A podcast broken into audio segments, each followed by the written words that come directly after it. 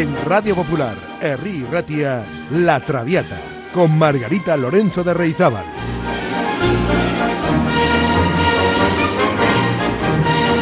Pasión por la lírica.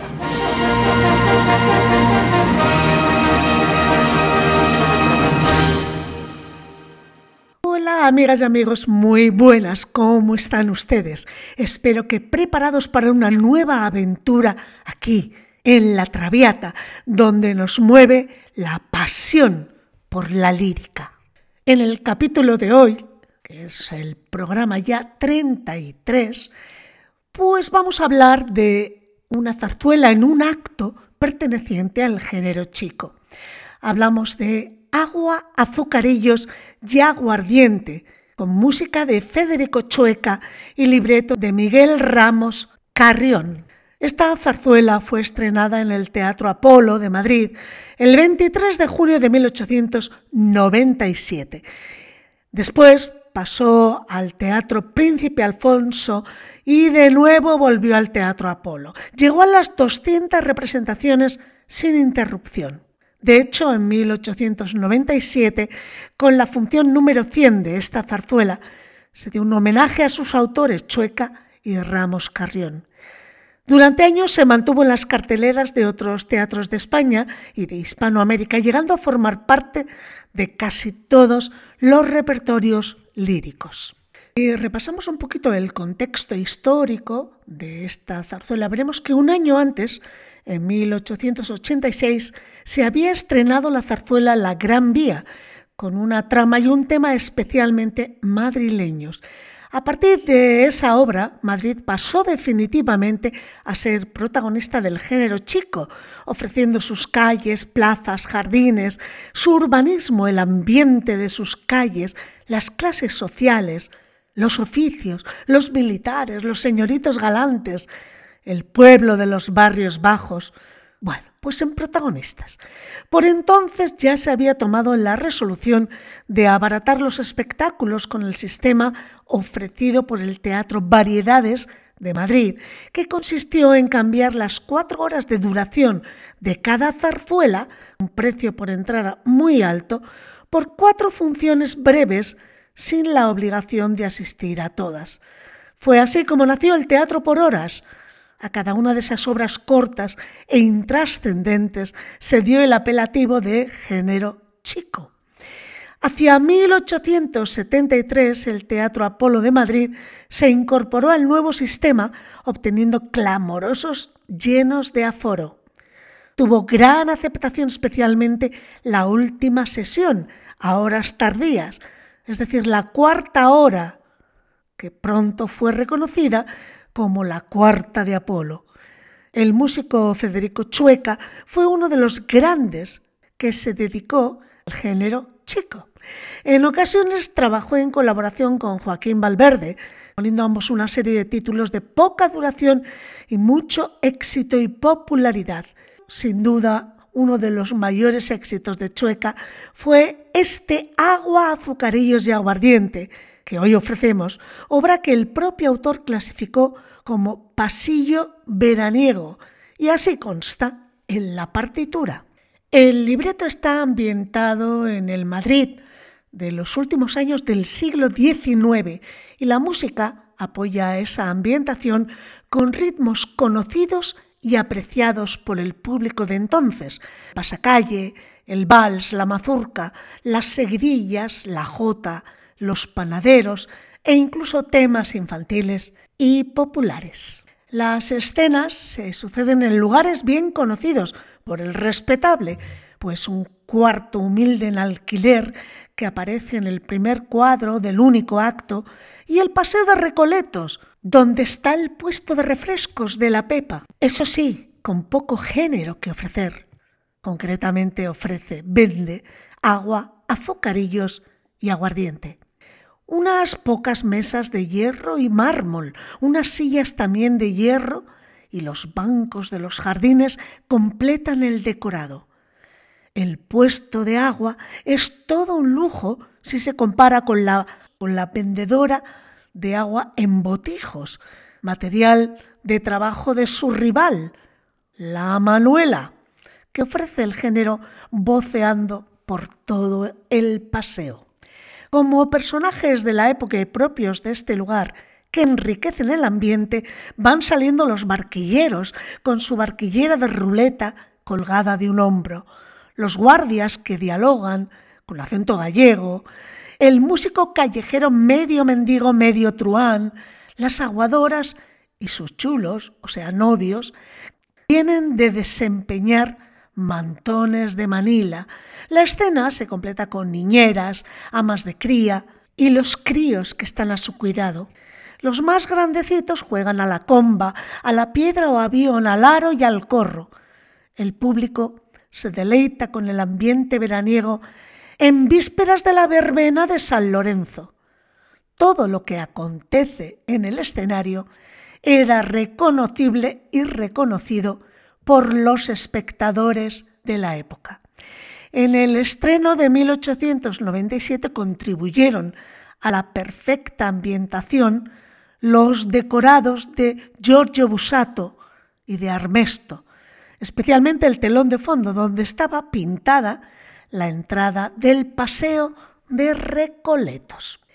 En cuanto al argumento, pues a ver, les voy a hacer un pequeño resumen. La acción ya hemos dicho que se desarrolla en Madrid en el mes de agosto en un puesto de refrescos. El argumento gira alrededor de un enredo de carácter económico en el que están implicados, sin saberlo, todos los protagonistas. El personaje central del enredo es Aquilino, un hombre de negocios, propietario de pisos baratos de alquiler y prestamista. Con Aquilino están endeudados Serafín, un joven lechuguino, hijo de un político, Simona es la madre de Atanasia, Asia para los amigos, que es la joven romántica y soñadora poetisa aficionada y madre también de Pepa, quien tiene alquilado el puesto de refrescos de Recoletos. Aquilino tiene la costumbre de marcar los billetes que presta a sus deudores, de manera que al final, cuando Simona y Pepa cumplen con la deuda, se da cuenta de que tiene en sus manos el mismo dinero que en su momento prestó a Serafín. Bueno, entre medias va apareciendo el tema amoroso, la seducción, los apuros económicos, los celos, el timo, la nostalgia de las niñeras gallegas, para terminar con un pasacalle de chulapos y chulapas en homenaje a la verbena de San Lorenzo. Pues vamos con un repasito a la partitura orquestal. Se compone de preludio, la obertura, antes de levantarse el telón y varios números musicales pero en el segundo cuadro. El primer cuadro es totalmente hablado, sin intervención de la orquesta, algo que por cierto sorprendió mucho al público del estreno. El historiador José de Leito y Piñuela comenta de esta manera el estreno de este pasillo veraniego. Dijo, es un dechado de animación, viveza y donaire sucediéndose sin interrupción en todos los números. El público entró en él de lleno, desde que al alzarse el telón aparecen los chiquillos cantando canciones de corro, interpoladas con los cantos de las niñeras y con los de las nodrizas, llenos de añoranzas galaicas. El número de los parquilleros se hizo repetir hasta tres veces en el estreno. El escándalo apoteósico que promovió el célebre dúo de sopranos fue tremendo. Cinco veces tuvieron que cantar la Pepa y la Manuela sus cuitas y castizas disidencias. El público se enardeció de tal manera que se puso unánimemente en pie para ovacionar a Chueca, vítores a la música de Madrid. Fue algo inenarrable, algo que nunca más se repitió en obras del género chico. El público esperó a Chueca a la salida del teatro y lo llevó a hombros hasta su domicilio particular, a no corta distancia del teatro. Pues nos queda describir los personajes y sus voces. Asia es una jovencita romántica con aspiraciones a poeta, enamorada de Serafín, soprano.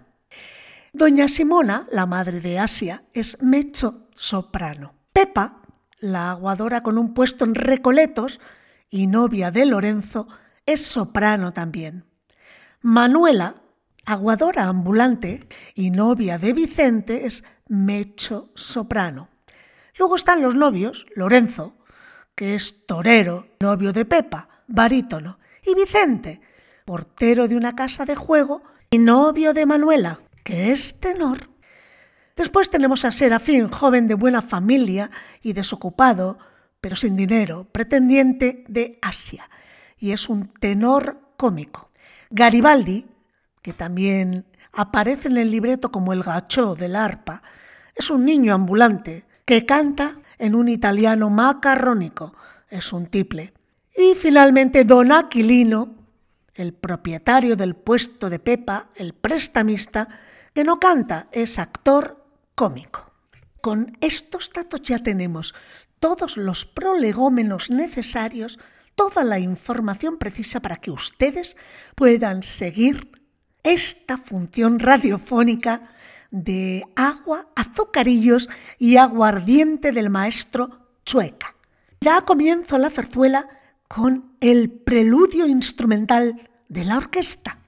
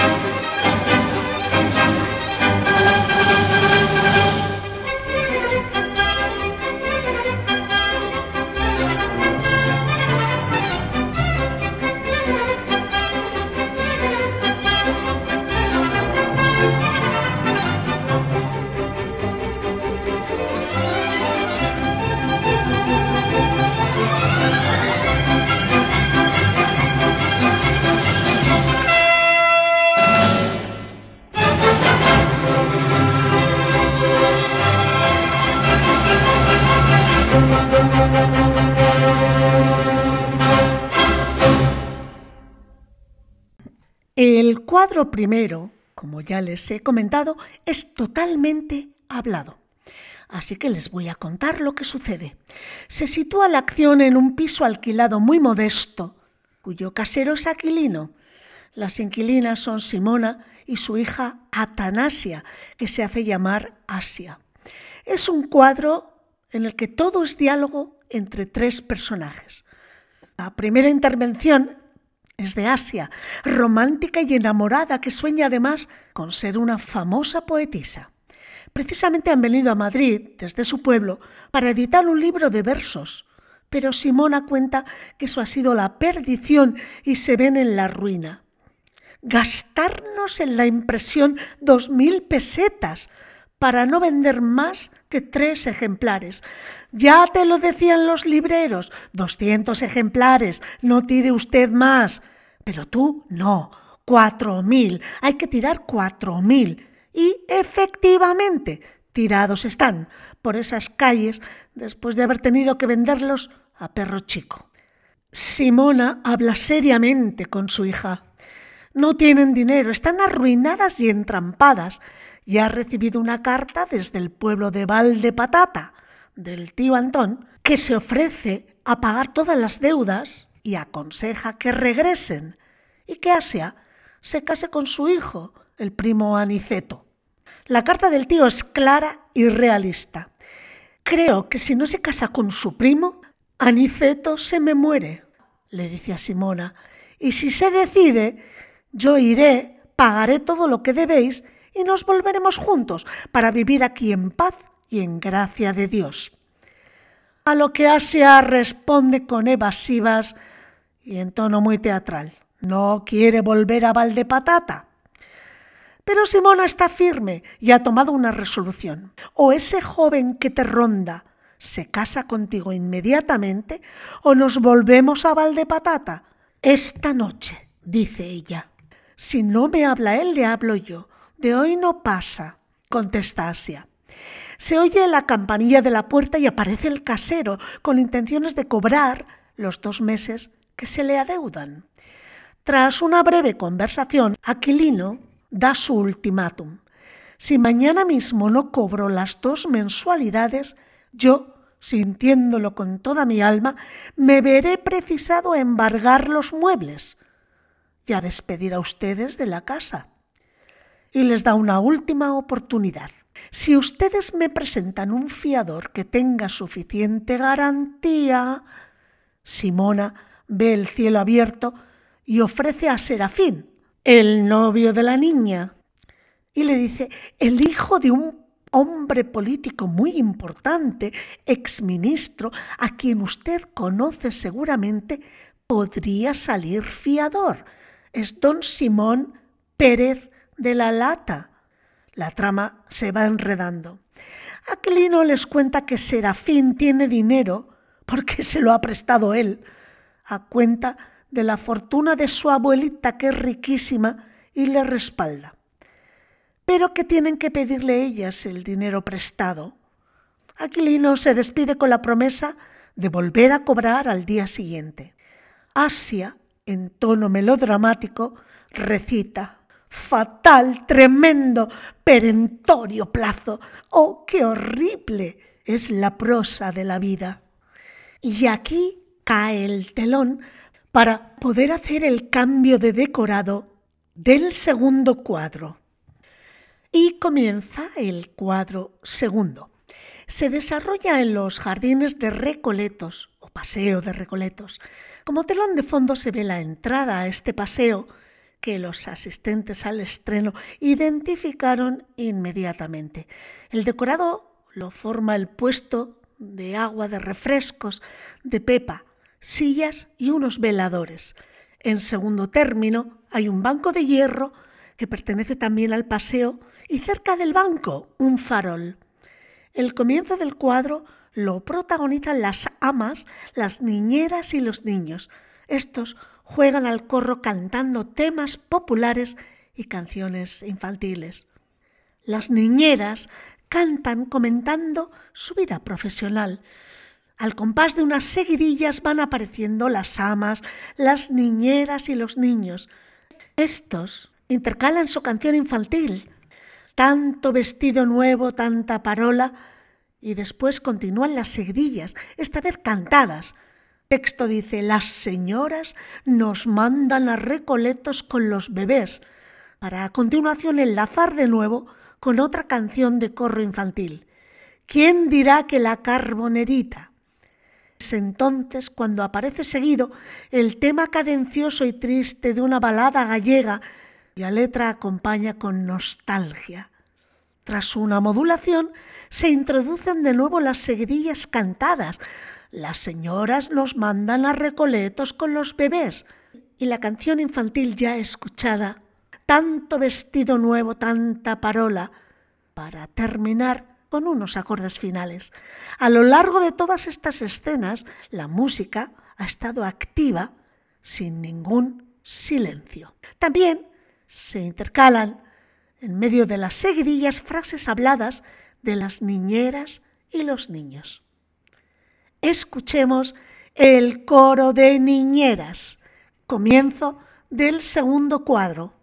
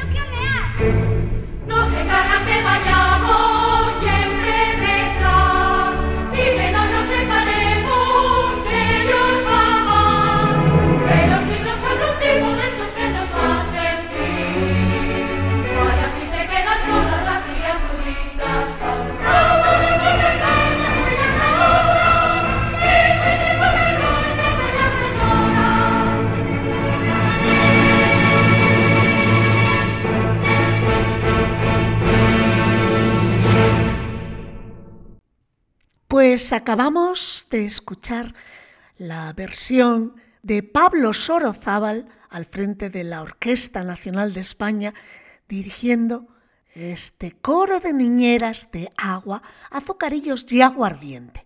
Bueno, pues terminan los coros de las niñeras y los niños y todos ellos hacen mutis por el foro, quedando en el escenario Pepa y su novio Lorenzo, que se lamenta de lo mal que va a pasar el día de su santo, porque es el día de su santo, por culpa del dinero, bueno, o mejor dicho, por la falta de dinero, ya que están pasando una mala racha.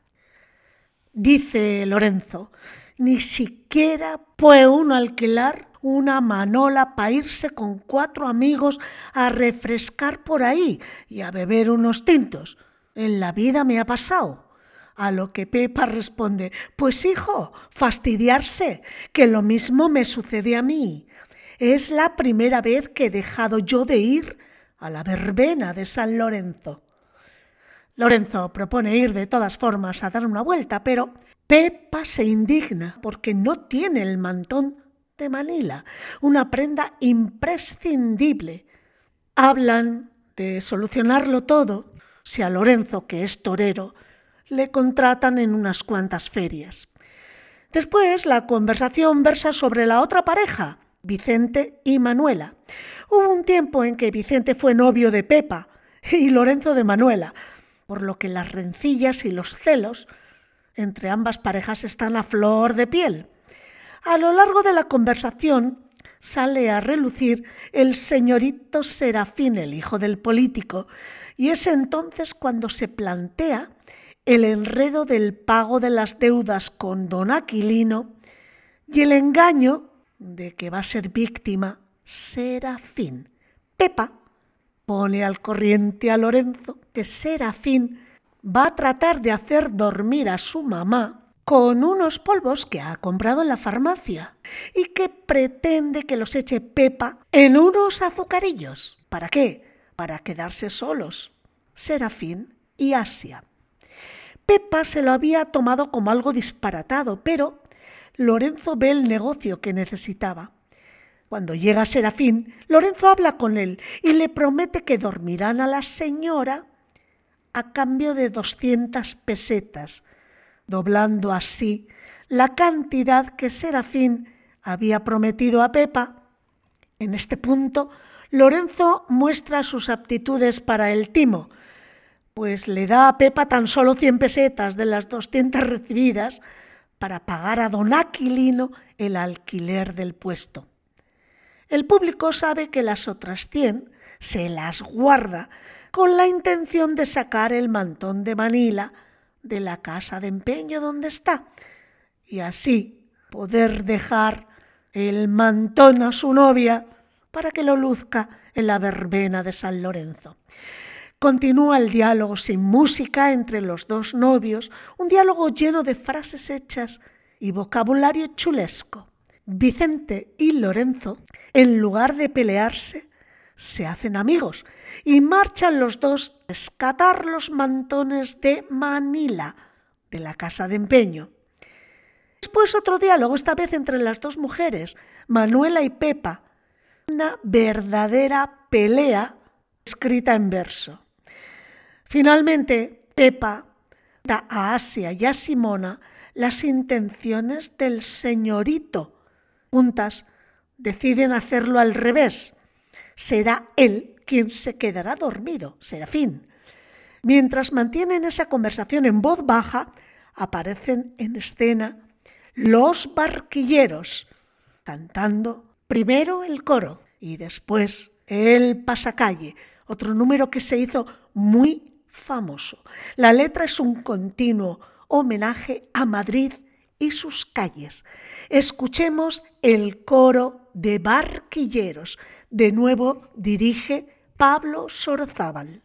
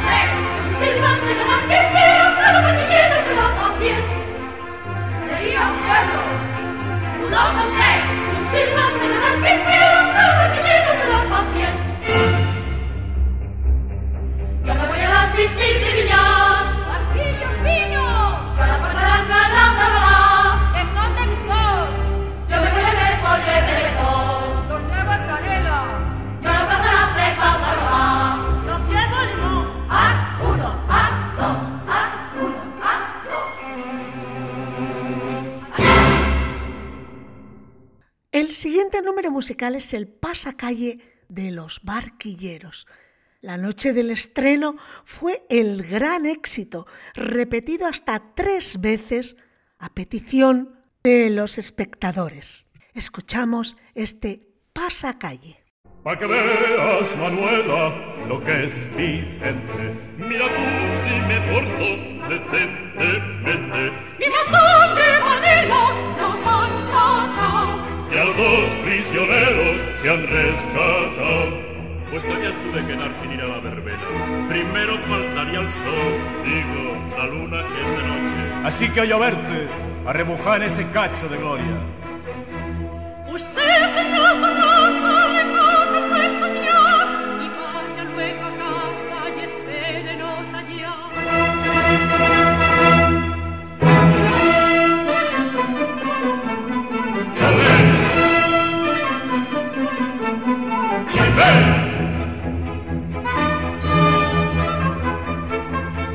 Vamos andando del rapero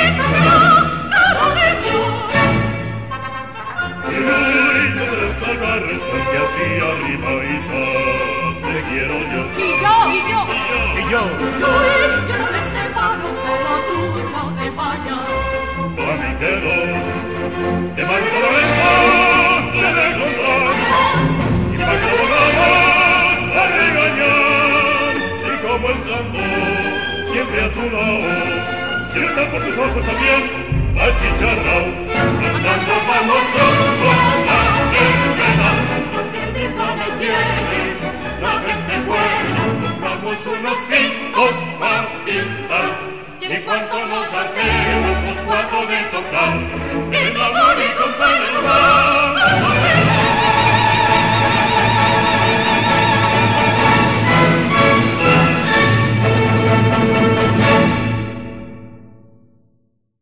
que los personajes están enterados de las intenciones de Serafín y cada uno dispuesto a su particular timo, comienza la escena del vals, en la que los novios tienen un diálogo cantado entre cómico y romántico, con interrupciones jocosas de Simona y de Pepa.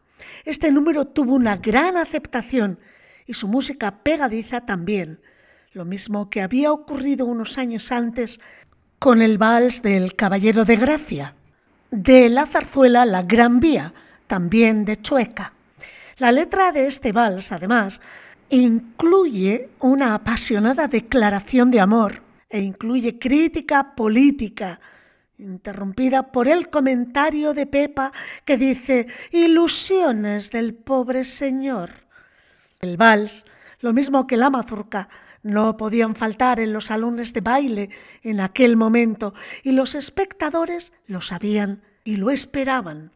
Tras unas notas de introducción, el actor cómico, en el papel de joven licencioso, pregunta ¿Está dormida? A lo que le responden ¿Dormida está? Es entonces cuando la orquesta ataca el 3x4 ritmo ternario del vals cantado al principio por los dos jóvenes para terminar en un equilibrado cuarteto concertante al modo de las óperas, interpretado por los cuatro personajes que hay en escena en ese momento, Serafín, Asia, Simona, aparentemente dormida, y Pepa. Pues adelante ese vals. ¿Está dormida? Dormida está, ya puede asegurarse que hoy vigilará.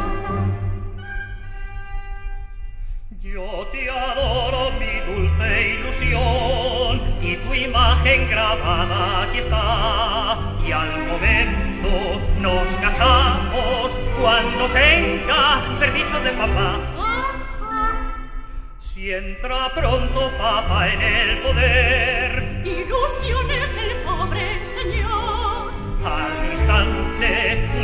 campante, me voy a la provincia de gobernar. Aguador, yo quiero saber si antes de todo eso seré tu mujer. Has de ser. Claro está que sí. Es que pasa el tiempo y estamos así. Este pillastrón solo tiene gana de conversación. Hay una ocasión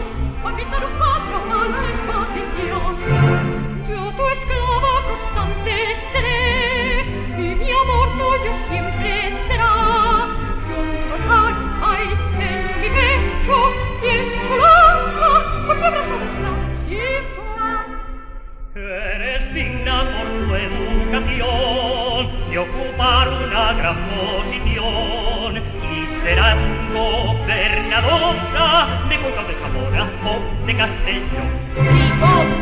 Tú eres vida de mi vida, tú eres alma de mi ser. Quita, deja que nos mira desde el puesto la mujer.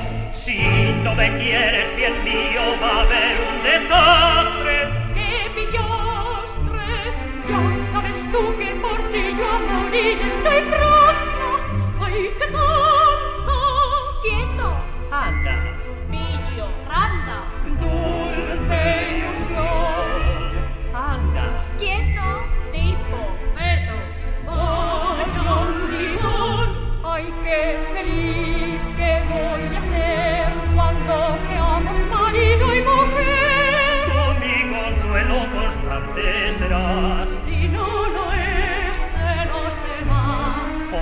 Qué placer, oh, qué ilusión. Tú eres encanto de mi corazón. Tú haces que el loco me vuelva por ti siempre que a tu lado me veo así. Te amo. Me ama. Agua, eres mi cielo. Eres mi afán. No cabe duda, es un truán. Ay, no es posible. Dime me muero por ti. Nunca bien mío te de olvidar. Ay, qué sorpresa te vas a llevar. Porque Dios mío me ha de engañar. Si yo lo cada vez más de su proyecto quiero dudar. Mientras no veo la verdad, si ello sucede,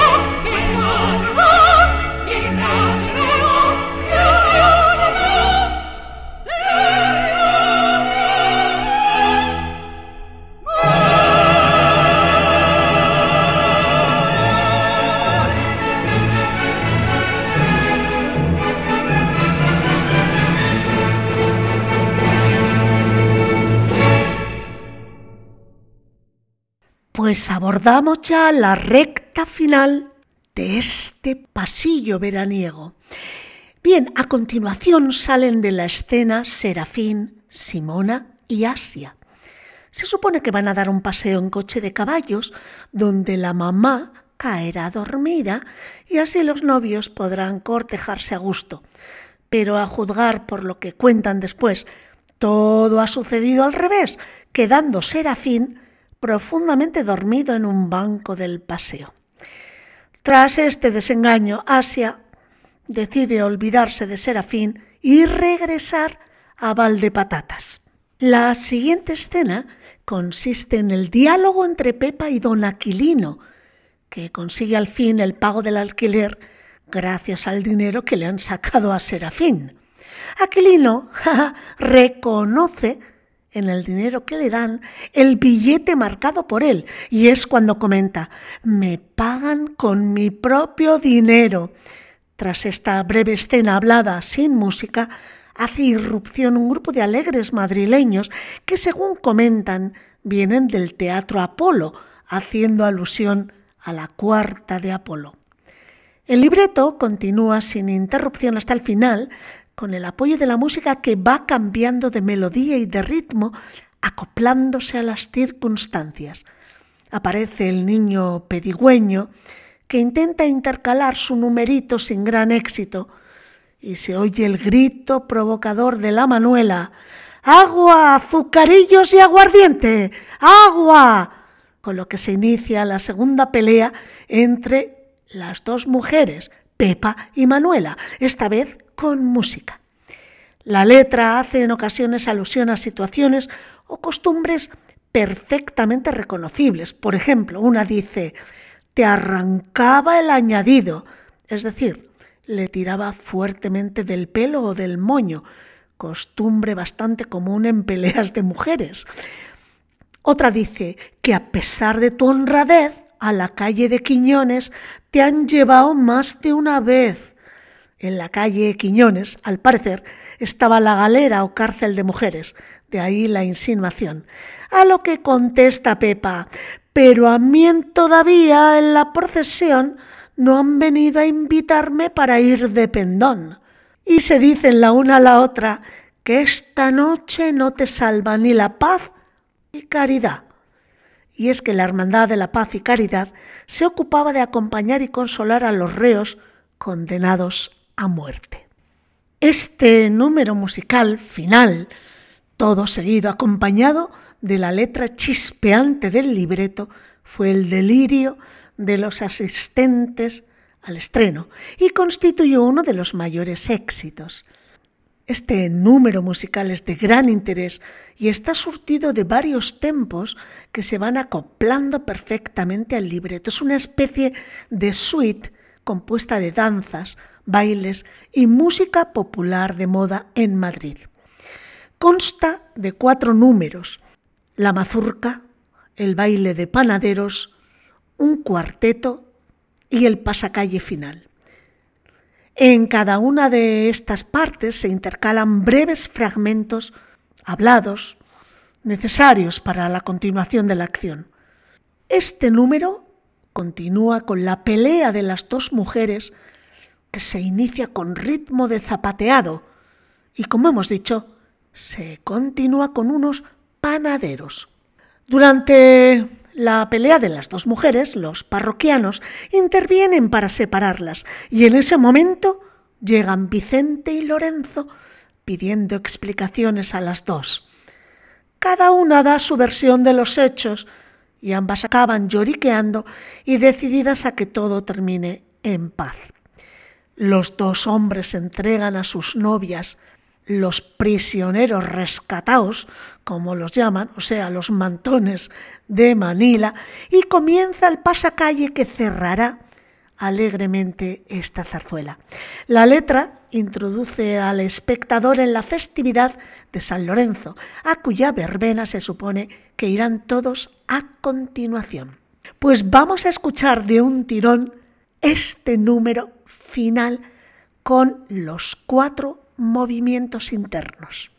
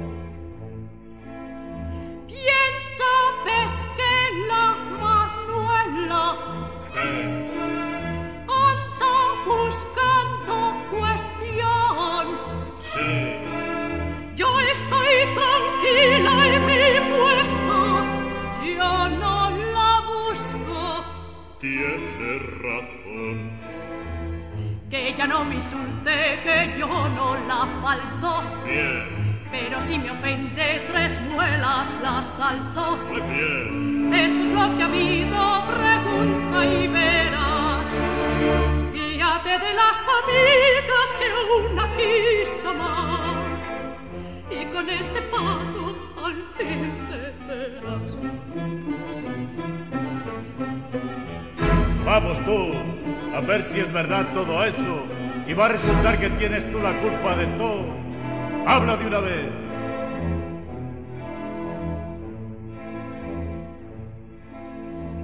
Todo lo que ha dicho esa. Sí.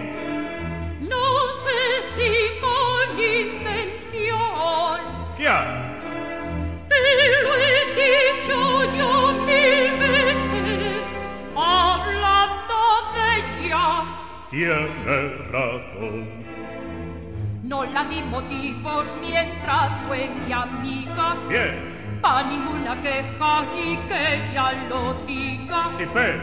Sino que las cosas han venido así. Pues a nadie le hace daño más que me hace a mí. Que por tonterías estemos así.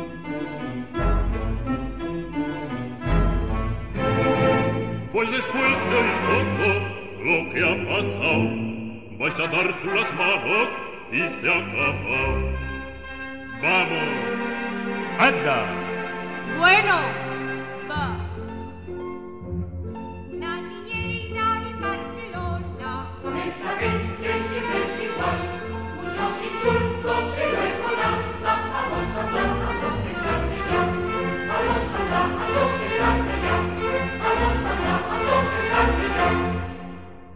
pa' que veas, Manuela, lo que es Vicente.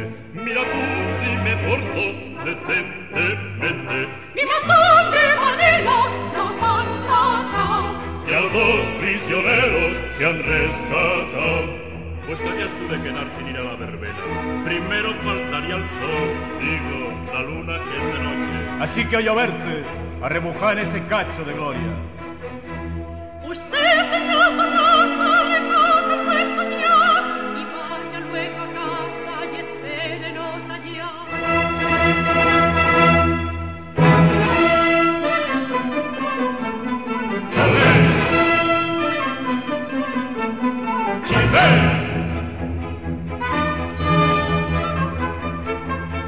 Avanzando andando el trofeo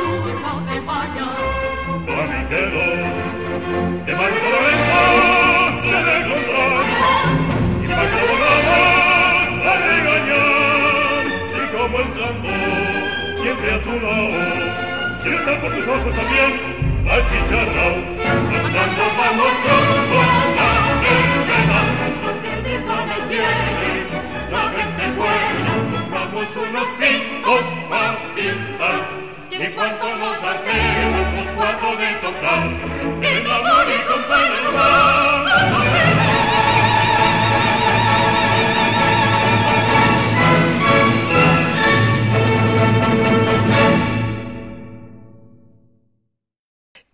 con este precioso número final hemos concluido hoy la narración de Agua, Azucarillos y Aguardiente, pasillo veraniego que compuso Federico Chueca sobre un libreto de Miguel Ramos Carrión. Espero que les haya gustado, que se hayan entretenido con esto que hago, que es casi un cuentacuentos, ¿eh, amigos y amigas. Y la próxima semana más. La semana que viene vamos a hablar de las voces humanas, de los tipos de voces de hombre, de mujer, y vamos a aprender a diferenciarlas porque no es lo mismo una soprano ligera que una soprano lírica. No es lo mismo un tenor spinto que, que, un bajo profundo o un bajo bufo, por ejemplo.